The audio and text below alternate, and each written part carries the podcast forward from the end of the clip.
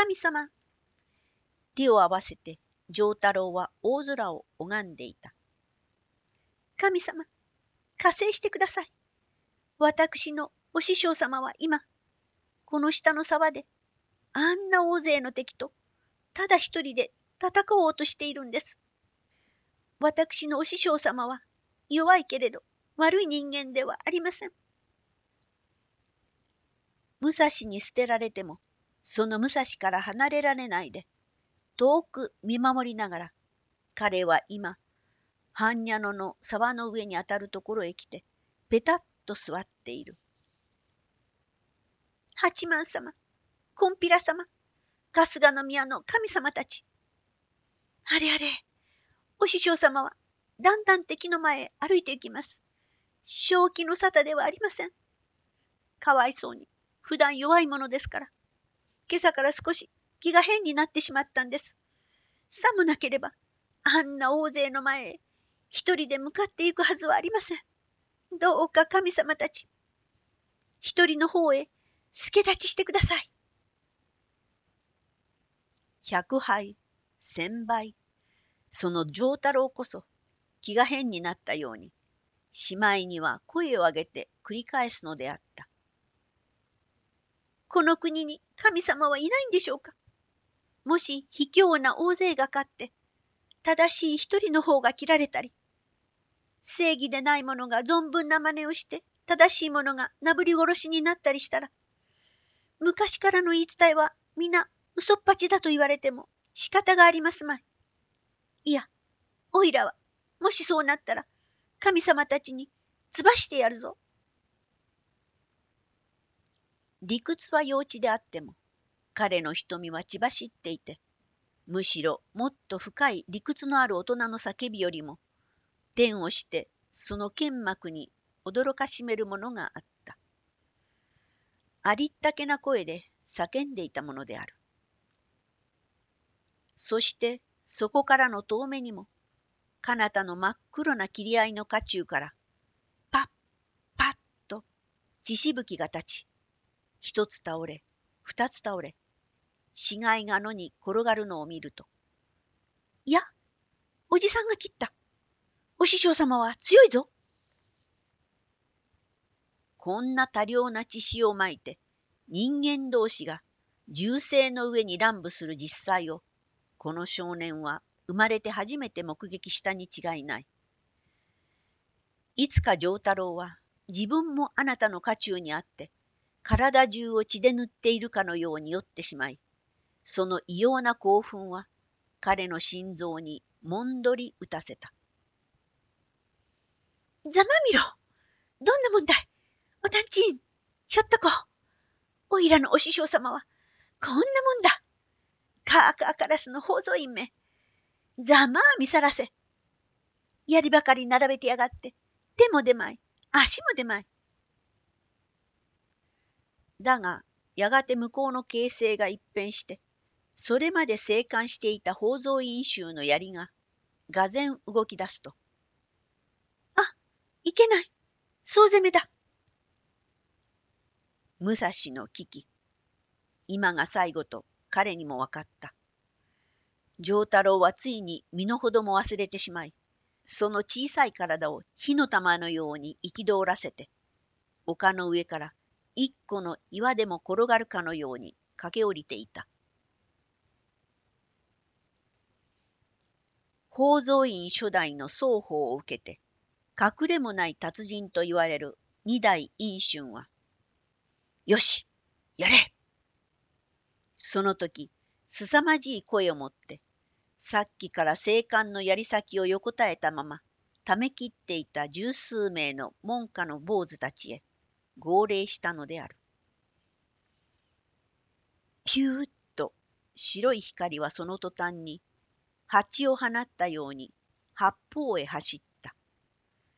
坊主頭というものには一種特別な豪気と野蛮性がある。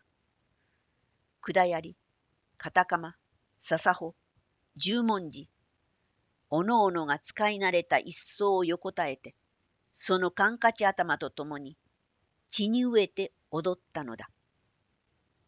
ありゃーえよ。のびこをあげて、もうその槍先のいくつかは血を塗っている。今日こそまたとない実地の稽古日のように。武蔵はとっさに、あらてと感じて飛びし去っていた。見事に死のう。もう疲れてかすんでいる脳裏でふとそう考え、血のりで粘る刀の塚を両手でぎゅっと持ったまま、汗と血で塞がれた眼膜をじっと見張っていたが、彼に向かってくる槍は一つもなかった。いや、どう考えてもありえない光景が展開されていた。呆然と彼はその不可思議な事実を見回してしまった。なぜならば、坊主頭の槍師たちが割れがちに獲物を争う良家の犬みたいに追い回してズブズブ突き刺しているのは、彼らとは味方であるはずの浪人たちへ向かってであった。辛くも武蔵の立ち先から逃げのいて、ほっと仕掛けていた連中までが、待てと呼ばれたので、まさかと思って待っていると、ウジ虫めらと、不意の槍先に突っかけられて、宙へ跳ね飛ばされたりした。やいやい何するんだ？気が狂ったか？バカ坊主め。相手を見ろ。相手が違う。と叫んだり転げたりする者の尻を狙って殴るものがあるしつくものがある。恐ろしい屠殺の行われたその瞬間の後何とも言えないしんとした影が脳を覆った。表を向けるに絶えないように太陽にも雲がかかっていた。皆殺しだった。あれだけいた浪人者を一人としてこの般若野の沢から外へ漏らさなかったのである。武蔵は自分の目が信じられなかった。太刀を構えていた手も張り詰めていた気も、呆然とはなりながら、緩めることができなかった。なんで、彼ら同士が。全く判断がつかないのである。いくら今、武蔵自身の人間性が人間を離脱した血の奪い合いに、夜叉と獣の魂を一つに持つような体熱から、まだ冷めきれないでいるにしても、あまりに思い切った殺戮に目がくらむ心地がする。いや、そう感じたのは他人のする虐殺を見せられて、途端に彼は本来の人間に帰ってしまった証拠と言える。同時に彼は地中へ深く突っ込んでいるように力で硬くなっている自分の足に、また自分の両手にしがみついておいおい泣いている丈太郎にもふと気がついた。初めてお目にかかる宮本殿と言われるか。つかつかと歩み寄ってきて、こう陰銀に礼儀する長身白石の僧を目の前に見て、お武蔵は我に返って刃を下げた。お見知りおきください。私が宝蔵院の陰春です。ん？あなたが？果実はせっかくお尋ねくだされたよしですが、不在の折で残念なことをしました。なお、その説は、門下のアゴンが見苦しい手をお目にかけ、彼の死として陰春も恥じっております。はてな。武蔵は相手の言葉を耳を洗って聞き直すようにしばらく黙っていた。この人の言語や言語にふさわしい立派な態度をこちらも礼儀をもって受け入れるには、武蔵はまず自分の頭の中に混雑しているものから先に整えて聞かなければならなかった。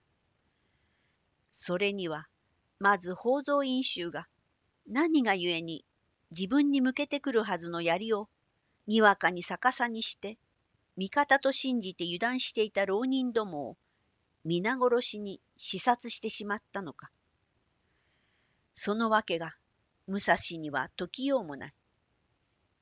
意外な結果にただ呆れているのだ。自分の命の健在にさえ呆れているのだ。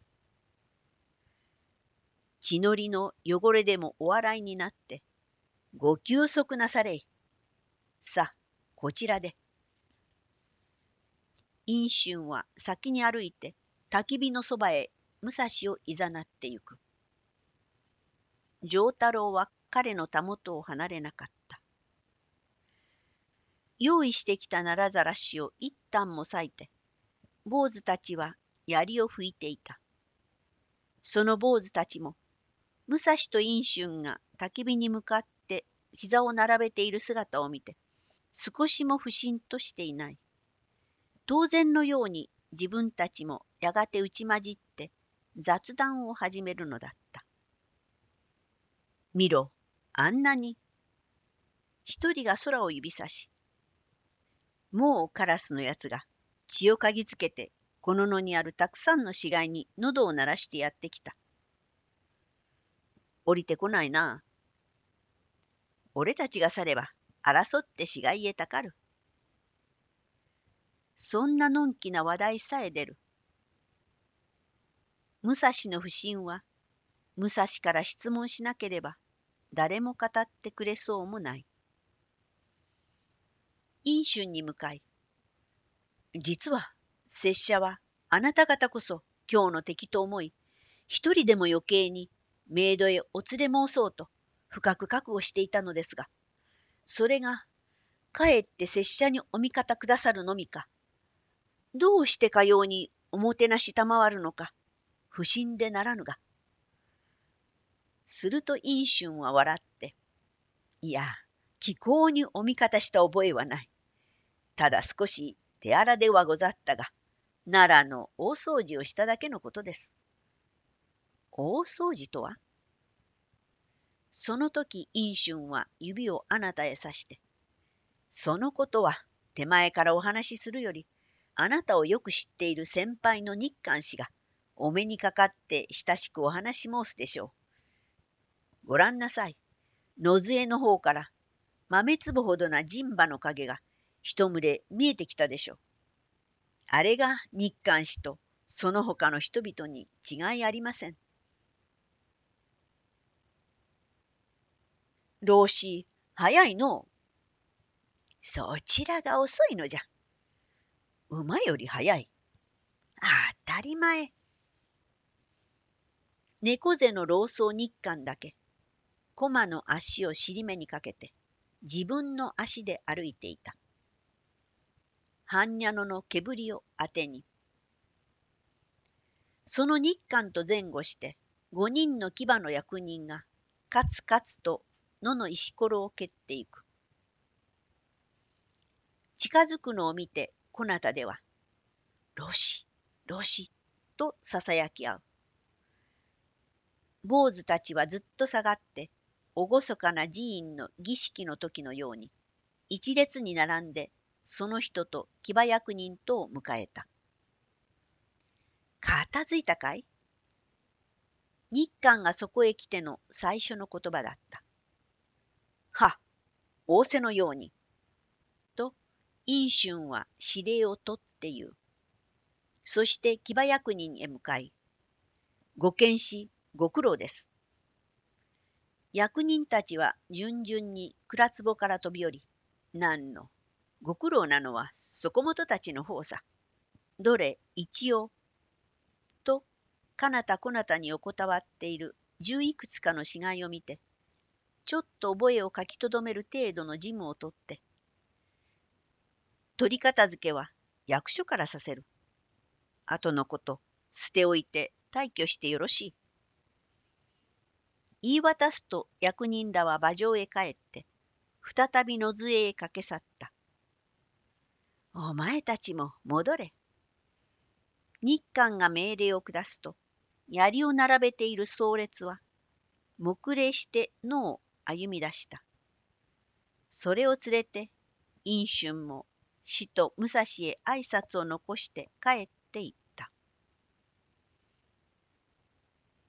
人が減ると、ギャーギャー、カラスの群れは急に厚かましく地上へ降りてきて、死骸へたかり、梅津を浴びたようになって、狂気の翼を打っている。うるさいやつ。日韓はつぶやきながら、武蔵のそばへ来て気軽に言った。いつぞやは失礼。あ、その折は。慌てて彼は両手を使えた。そうせずにはいられなかった。お手をお上げ。野原の中でそう陰銀なのもおかしい。はい。どうじゃな？今は少し勉強になったか？司祭、お聞かせくださいませ。どうしてこういうお計らいを？もっともだ。実はの。と日韓が話すには、今帰った役人たちは、奈良奉行大久保長安の与力衆でな。まだ奉行も新任、あの州も土地になれん。そこをつけ込んで悪い浪人どもが、押し狩り、強盗掛け時代、ゆすり、女隠し、御家見舞い、ろくなことはせん。奉行も手を焼いていたものだ。山添団八、安川安兵衛など、あの連中十四五がそのグレ浪人の中心と目されていた。ははその山添安川などがお主に怒りを抱いたことがあろう。だが、お主の実力を知っているので、その仕返しを宝蔵院の手でさせてやろう。こう、うまいことをキャツラは考えた。そこで仲間を語らい、宝蔵院の悪口を言いふらし、落首など張り散らして、それを皆、宮本の書位だと、いちいちこっちへ告げ口に来たものだ。わしをめくらと思うてな。聞いている武蔵の目は微笑してきた。よい折、この折に一つ、奈良の町の大掃除をしてくれよ。こう考えて、いい春に策を授けたのじゃ。いやー、喜んだのは、門下の坊主どもと、奈良の奉行所、それからこの野原のカラスじゃった。いや、喜んだのはカラスのほかにもう一人いる。日韓の話をそばで聞いていた丈太郎だ。これですっかり彼の疑いも危惧も一掃された。そこでこの少年は、小躍りの羽を広げ、彼方へかけていったと思うと、大掃除大掃除と、途方もない声で歌い出したものである。腰なる木琴を抜いて手にかざし、そこらに転がっている死骸と、その死骸へ群がっているカラスの群れを蹴散らしながら、乱舞している。おい、子供日韓が呼ぶと、彼は、はい。乱舞を止めて振り向いた。そんな気違いじみた真似をしておらんで、石を拾え。ここへ石を拾ってこい。こんな石でいいんですか？もっとたくさん。はいはい。丈太郎が拾い集めてくると、日韓はその小石の一つ一つへ、南明法蓮華経の題目を書いて、さあ、これを死骸へまいておやり。と言った。丈太郎は石を取って野の四方へ投げた。その間、日韓は衣の袖を合わせて図をしていたが、さあ、それでよろしい。では、お前さんたちも先へ出立するがよい。わしも奈良へ戻るとしよう。氷然と猫背の後ろ姿を向け、もう風のようにあなたへ歩み去ってゆく。礼を言ういとまもないし、再会の約束も言い出せなかった。なんという淡々とした姿だろう。武蔵はその後ろ姿をじっと見つめていたが、何を思ったか、いきなりまっしぐらに追いかけていって、老子、お忘れ物と刀の塚を叩いた。日韓は足を止め、忘れ物とは？あいがたいこの世のご縁に、せっかくこうしてお目にかかったのです。どうか一手のご指南を。すると歯のない彼の口からカラカラと枯れた人間の笑い声が響いた。まだわからんのか。お前さんに教えることといえば、強すぎるということしかないよ。だが、その強さを自負していくと、お前さんは30歳までは生きられまい。すでに今日命がなかったところだ。そんなことで自分という人間をどう持ってゆくんじゃ。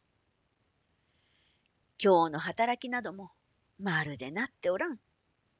若いからまあまあせんないが、強いが兵法などと考えたら大間違い。わしなどそういう点でまだ兵法を断じる資格はないのじゃよ。さよう、わしの先輩、柳生石秀斎様。